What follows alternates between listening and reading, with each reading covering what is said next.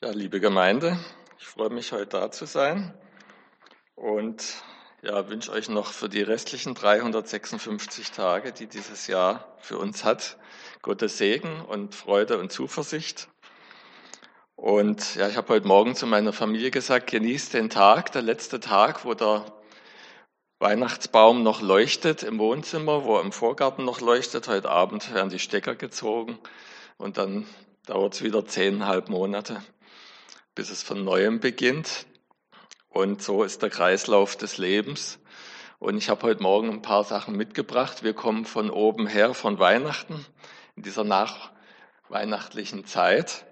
Das Thema heißt Undercover Boss und habe drei Punkte aufgeschrieben, auf die es in diesem Kreislauf des Lebens doch so ankommt und wo wir heute Morgen uns ein paar Gedanken drüber machen wollen ist nur die eine Folie, die Predigt. Wir haben also kein Zehn-Punkte-Programm, das wir abarbeiten müssen.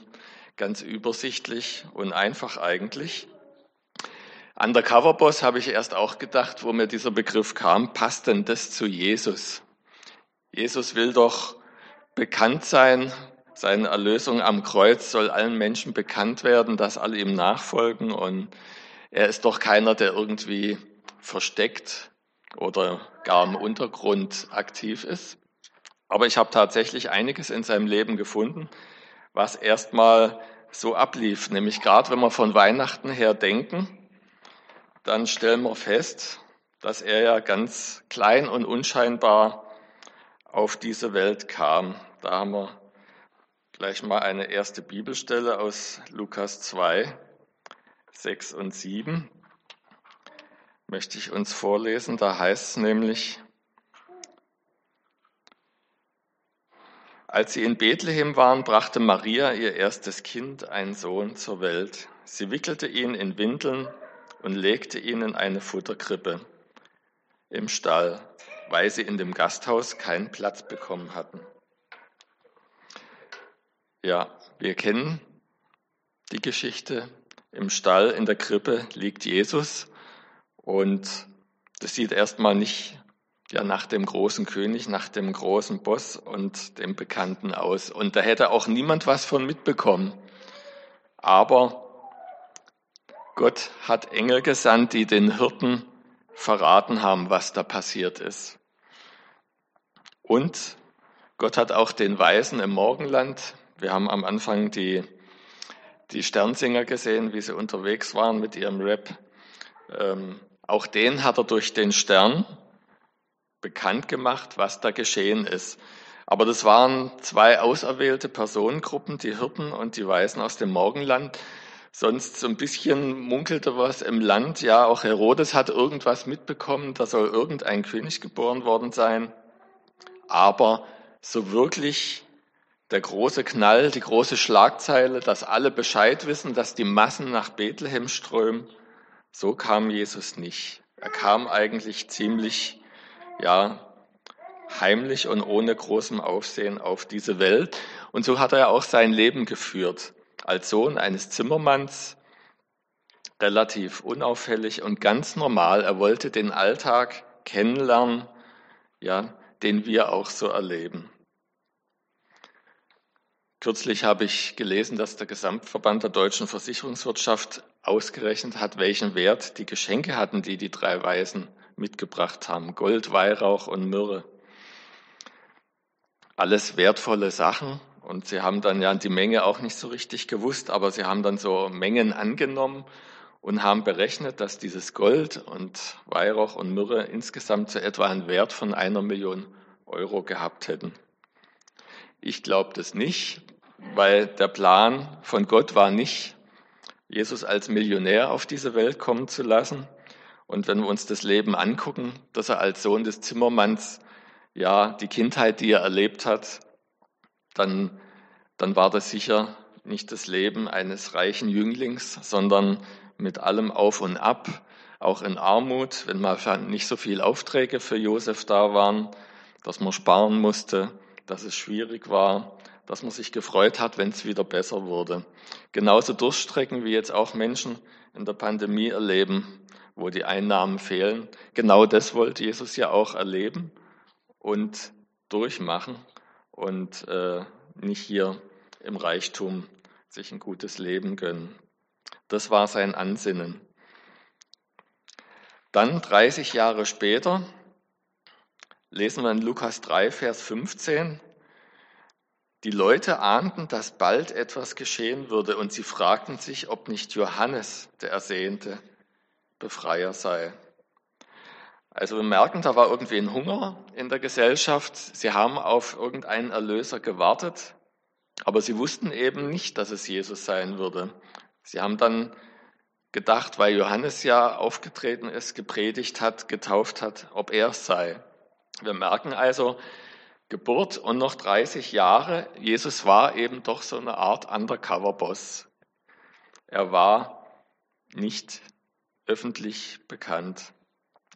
In dieser Fernsehserie, die es gibt unter dem Titel Undercover Boss, da geht ja ein Chef, der Chef von einem mittelständischen Unternehmen äh, so an die Arbeitsplätze seiner Mitarbeiter und äh, lässt sich vorher komplett ein neueres Outfit geben, andere Frisur, andere Zähne, andere Kleidung, dass man wirklich nicht mehr erkennen kann und besucht so die Mitarbeiter am Arbeitsplatz, in der Lagerhalle, am Fließband, am Serviceschalter, am, am Führerhaus, im LKW, auf der Baustelle und möchte nicht erkannt werden, aber möchte einfach dieses, äh, ja, er möchte nicht kontrollieren, sondern er möchte erleben, wie geht's den Mitarbeitern im Alltag? Wo klemmt's? Wo kann man was verbessern? Und wie, wie fühlen die sich bei ihrer Arbeit? Sind die zufrieden? Haben die alles, was sie brauchen? Oder wie kann man ihnen helfen? Und letztlich habe ich da dann auch Parallelen entdecken können und sehen können zu Jesus. Denn er war auch so im Alltag der Menschen unterwegs und wollte sehen, wie geht's den Menschen. Und er wollte selber erfahren und erleben, ja, wie ist es, ein Flüchtling zu sein? Er musste, er musste mit seinen Eltern schon früh ja, flüchten in ein anderes Land. Er, er, er hat den Alltag mitgemacht in Armut, in, mit Schwierigkeiten, mit Schmerz, mit Leid. Deswegen wurde Gottes Sohn Mensch, deswegen kam Jesus auf diese Welt, weil er wirklich alles, was wir im Alltag erleben, auch mitfühlen wollte. Er wollte sich da eins machen und er wollte das verstehen und auch durchleiden, damit er wirklich dann unseren Schmerz, unser Leid, unsere Versuchung auch verstehen kann und, und auf sich nehmen kann. Denn auf ihn dürfen wir unsere Sorgen werfen und er möchte sie ja tragen und er weiß genau, wie wir uns fühlen damit. Ja, die einen erkennen ihn als Sohn Gottes, die anderen nicht. Ich möchte eine Stelle lesen aus Matthäus 9.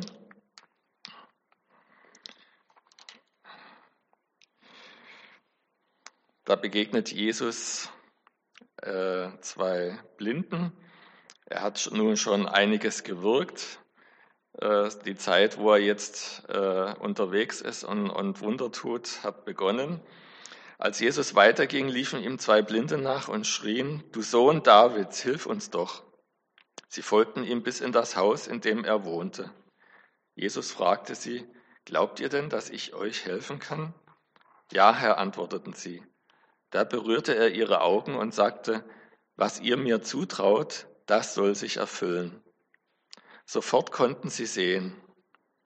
Jesus aber befahl ihnen, Niemand darf von eurer Heilung erfahren. Trotzdem gingen sie in die Stadt und erzählten überall von Jesus. Ja, mir wäre es vermutlich genauso gegangen und wer kann das für sich behalten, der blind war und sehend wird?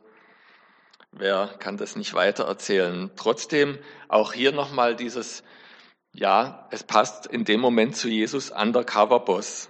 Er wirkt ein Wunder und sagt dann aber, erzählt bitte nicht weiter. Ja. Warum eigentlich? Habe ich drüber nachgedacht, denn er will doch, dass die Menschen ihn erkennen und ihm nachfolgen. Aber in dieser Phase seines Wirkens weiß er genau, was das eigentlich auslöst. Nämlich, dass die Menschenmassen ja zu ihm strömen, dass es einen, einen Riesenauflauf gibt. Wir lesen ja auch später von der Speisung der 5000. Da können wir uns schon ein bisschen vorstellen, was das bedeutet. Ja, wenn sich das wirklich rumspricht, wer Jesus ist und dass er Wunder wirken kann, dass er heilen kann. Und deshalb wollte er zu diesem Zeitpunkt noch kein zu großes Aufsehen machen. Denn wenn 5000 Menschen einem nachfolgen, ich glaube, das war damals und wäre auch heute einfach ein logistisches Problem. Spätestens mit seinem Tod und seiner Auferstehung natürlich will er kein Undercover-Boss mehr bleiben, will er nicht mehr geheim bleiben, sondern sollen viele an ihn glauben, sollen eigentlich ja alle ihn erkennen.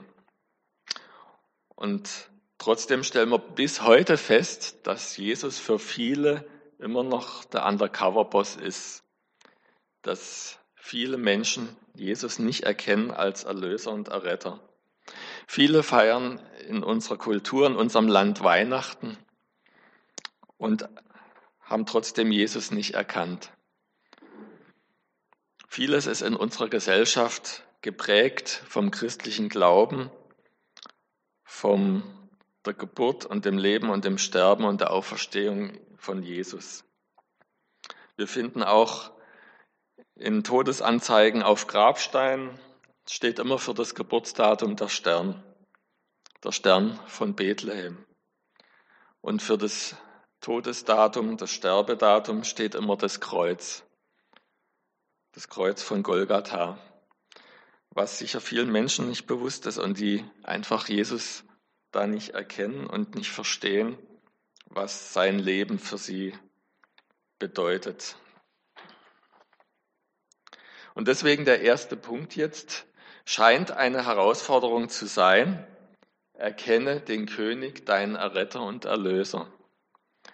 Denn allein die Fakten zu wissen, warum wir Weihnachten feiern, scheint noch nicht zu bewirken, Jesus wirklich zu erkennen, ihn zu sehen und ihn zu verstehen und an ihn zu glauben. Das fällt vielen Menschen schwer. Es ist also keine Sache des logischen Überlegens. Ich, ja, oft stellt man sogar fest, Gerade Menschen, die sehr intelligent sind und äh, so ein Sachverhalt von allen Seiten hinterfragen und prüfen, stehen sich selbst im Weg, an Jesus zu glauben. Trotzdem findet man natürlich in der Bibel Menschen, viele Menschen, die an Jesus geglaubt haben.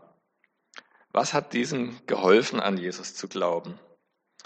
Wir möchten uns einen angucken, der hat Jesus als Messias als Erlöser schon erkannt, als Jesus acht Tage alt war. Und mit acht Tagen, da ist man noch ziemlich heftig Baby. Da sagt noch keine Tante, oh, bist du groß geworden, sondern da sieht man noch ganz arg nach Baby aus. Aber der Simeon hat es geschafft. Wir lesen mal nach in Lukas 2, Vers 25, wie denn der Simeon da Jesus schon erkennen konnte als Erlöser. In Jerusalem wohnte ein Mann, der Simeon hieß. Er lebte so, wie Gott es haben will, hielt sich genau an seine Gebote und wartete voller Sehnsucht auf den Retter Israels. Simeon war erfüllt von Gottes heiligen Geist. Durch ihn wusste er, dass er nicht sterben würde, bevor er Christus, den Retter, gesehen hätte. Vom Heiligen Geist dazu gedrängt, war er an diesem Tag in den Tempel gegangen. Als Maria und Josef das Kind hereinbrachten, um es Gott zu weihen, nahm Simeon es in seine Arme und lobte Gott. Herr, jetzt kann ich in Frieden sterben, denn ich habe den Befreier gesehen, den du der ganzen Welt gegeben hast. Er ist das Licht für alle Völker und er wird der Ruhm für dein Volk Israel sein. Maria und Josef wunderten sich über seine Worte. Simeon segnete sie und sagte dann zu Maria, an diesem Kind wird sich das Leben vieler Menschen in Israel entscheiden, denn es wird entweder ihr Richter oder ihr Retter sein. Viele werden sich ihm leidenschaftlich widersetzen und dadurch zeigen, dass sie gegen Gott sind. Der Schmerz darüber wird dir wie ein Schwert durchs Herz dringen. Ja, wir werden mehrfach darauf hingewiesen, wie Simeon gelingen konnte, Jesus zu erkennen. Er lebte mit Gott, hielt sich an seine Gebote. Er war erfüllt vom Heiligen Geist. Und der Heilige Geist war es letztlich auch, der ihn im richtigen Moment an den richtigen Ort geführt hat, nämlich in den Tempel. Und der Heilige Geist hat ihm die Augen geöffnet, Jesus zu erkennen.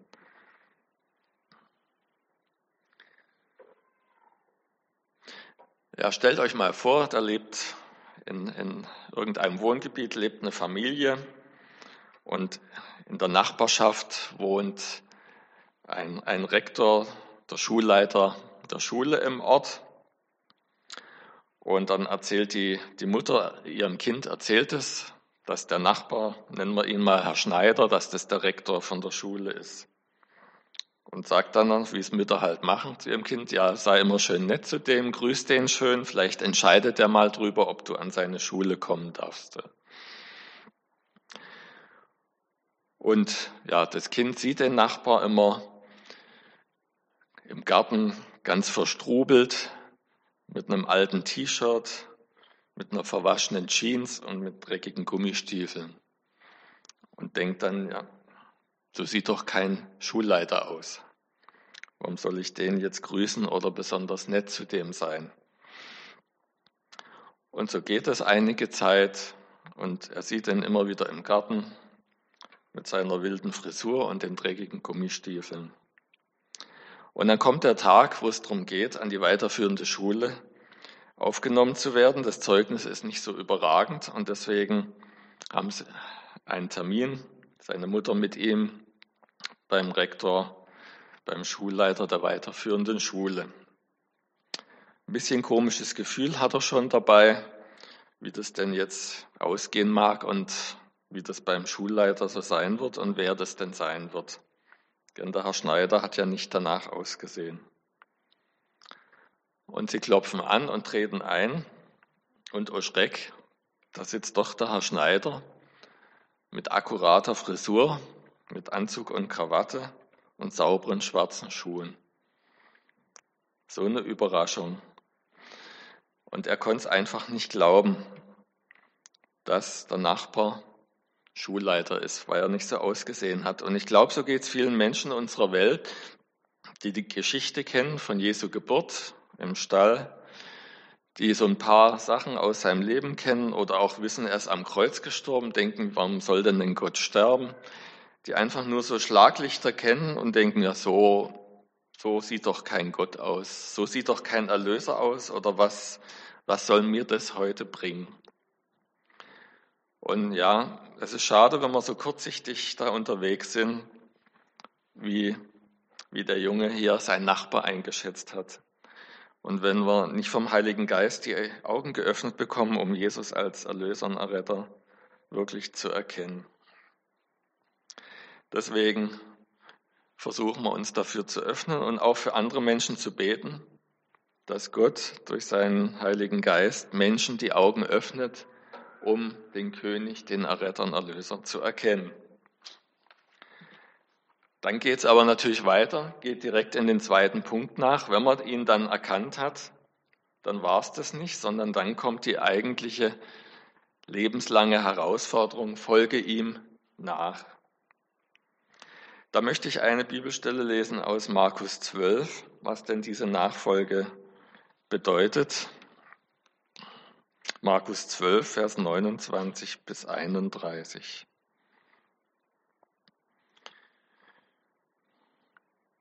Jesus erwidert, dies ist das wichtigste Gebot.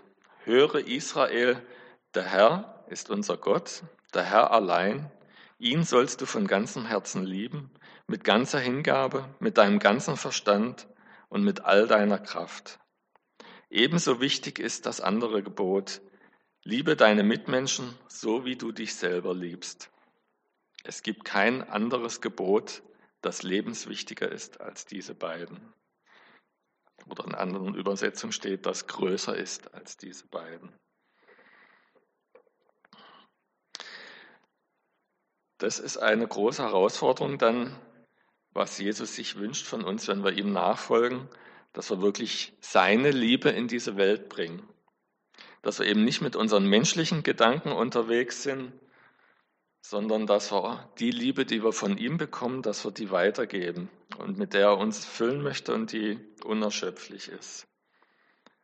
Das bedeutet zum Beispiel in einer Schulklasse, wenn es da einen gibt, den ich nicht so leiden kann, oft sind das ja also Außenseiter, wo die ganze Klasse nicht leiden kann, und man wechselt das Klassenzimmer und man sieht, ah ja, der, den ich nicht leiden kann, der hat seine Mütze liegen lassen.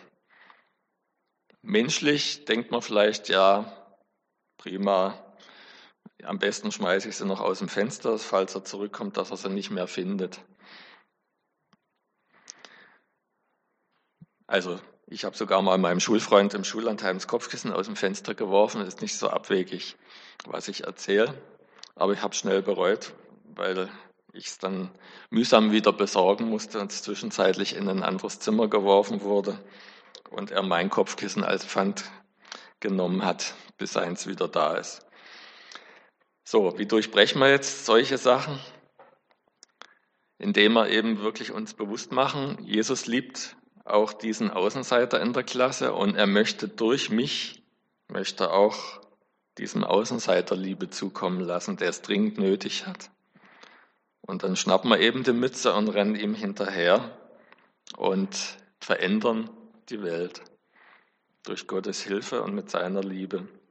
Oder wenn wir jetzt an uns Erwachsene denken, eben wenn wir am Arbeitsplatz feststellen, oh, der Kollege hat einen Fehler gemacht, dass wir dann eben nicht so menschlich denken, ah ja, gerade recht, dann stehe ich besser da.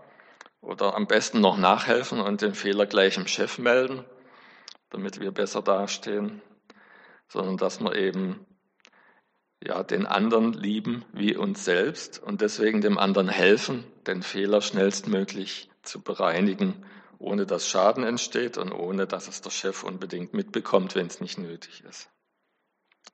Das bedeutet Nachfolge und ist deswegen immer wieder neu eine spannende Übung im Alltag. Jesus nachzufolgen, so zu leben wie er und wirklich Liebe weiterzugeben unseren Mitmenschen. Auch da, wo es eigentlich mit unserer Kraft nicht möglich ist. Und wenn wir diese Liebe in uns haben, die Jesus uns zur Verfügung stellt, dann geht es eigentlich auch automatisch so in den dritten Punkt über. Erzähle anderen vom Erlöser. Und das Tolle ist, wenn wir diese Liebe leben und weitergeben an, an Stellen, wo Menschen normalerweise keine Liebe weitergeben, weil es immer schön und einfach ist, auf Außenseiter einzuhacken und äh, ja, zu ärgern und weiter auszugrenzen, wenn wir da den Unterschied machen und Gottes Liebe weitergeben, dann braucht man erstmal gar nichts erzählen von Jesus, weil die Menschen von alleine merken, da ist irgendwas anders bei dem.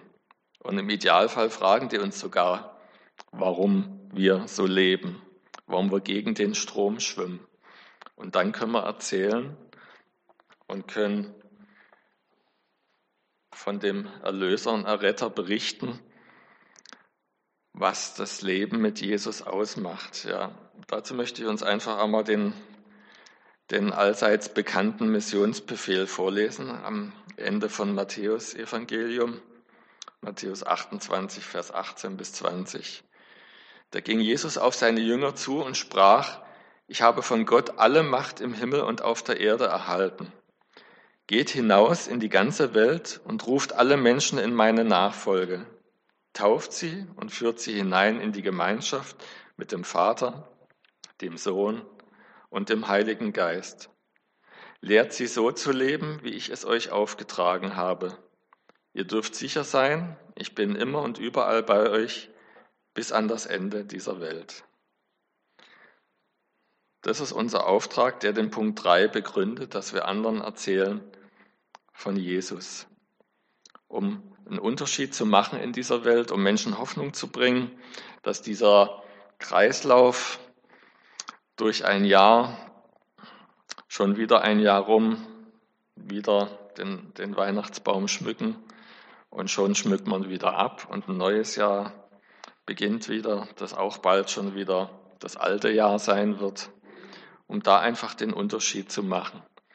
Menschen Hoffnung und Sinn zu geben und den Undercover-Boss wirklich zu erkennen, dass ihnen die Augen geöffnet werden, wer Jesus wirklich ist, warum Jesus auf diese Welt gekommen ist und was er für sie getan hat. Amen.